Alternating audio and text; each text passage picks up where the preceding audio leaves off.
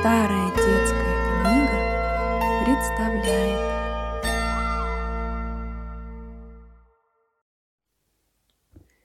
Очень просто. До сих пор Толя уступал решительно всем и во всем. Когда старшая сестра Наташа капризничала и требовала от брата знаков покорности и подчинения, мама говорила Толе, «Ты мужчина, уступи же сестре».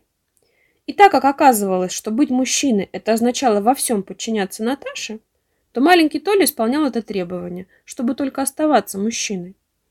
Приходилось уступать Наташе лучшую конфетку, большую долю пирога, при выборе игрушек разрешать ей право первого голоса. Если Толе хотелось идти гулять, а Наташа сидеть дома, Толя должен был тоже сидеть вместе с ней и наоборот. И всегда Толя уступал охотно – потому что ему обыкновенно было совестно сознавать, что он настоял на своем. Но сегодня терпение то ли лопнуло, и он решил лучше отказаться от чести быть мужчиной, чем уступить Наташе.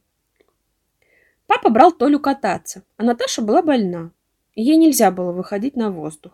Конечно, Толя не мог не похвастаться. «Я уезжаю, Наташа», — сказал он. Наташа ужасно рассердилась. «Нет, ты не поедешь». «Это почему?» «Потому что я больна и не могу ехать с вами». Толя пожал плечами и сказал. «Но я все-таки поеду». И тут Наташа стала капризничать, бросать книги и игрушки на пол, надулась и не желала даже разговаривать с Толей. А Толя только пожимал плечами и собирался в путь-дорогу. «Собственно», — рассуждал он, — «я все-таки поеду. Нельзя же вечно покоряться девчонке. Надо настоять на своем». И как я это вижу? Вот очень просто. Пришла мама, начала внимать Наташу. Но та ничего не хотела слышать и сердитым голосом кричала. «Ах, да меня в покое! Пускай только убирается куда хочет! Мне-то что за дело?» И Толя, слушая это, чувствовал себя обиженным, и потому ему очень хотелось еще больше досадить Наташе. «Папа говорит, что мы будем там собирать грибы и ловить рыбу», — сказал он Наташе. Наташа злилась. Потом будем пить чай и есть малину с молоком у лесника. Наташа погрозила ему кулаком. Мама ничего не говорила, но только пытливо глядела на Толю. Потом мы пойдем кататься по озеру на лодке, выпалил Толя с наслаждением. Тут уже Наташа зарыдала во весь голос. Бросилась на диван ничком и уткнулась лицом в подушку. Что-то сжалось в груди у Толи.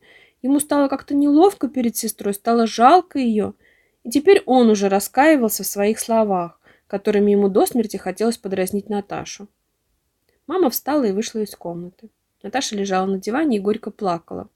На дворе у подъезда погромыхивали колокольчиком и бубенчиком запряженные лошади.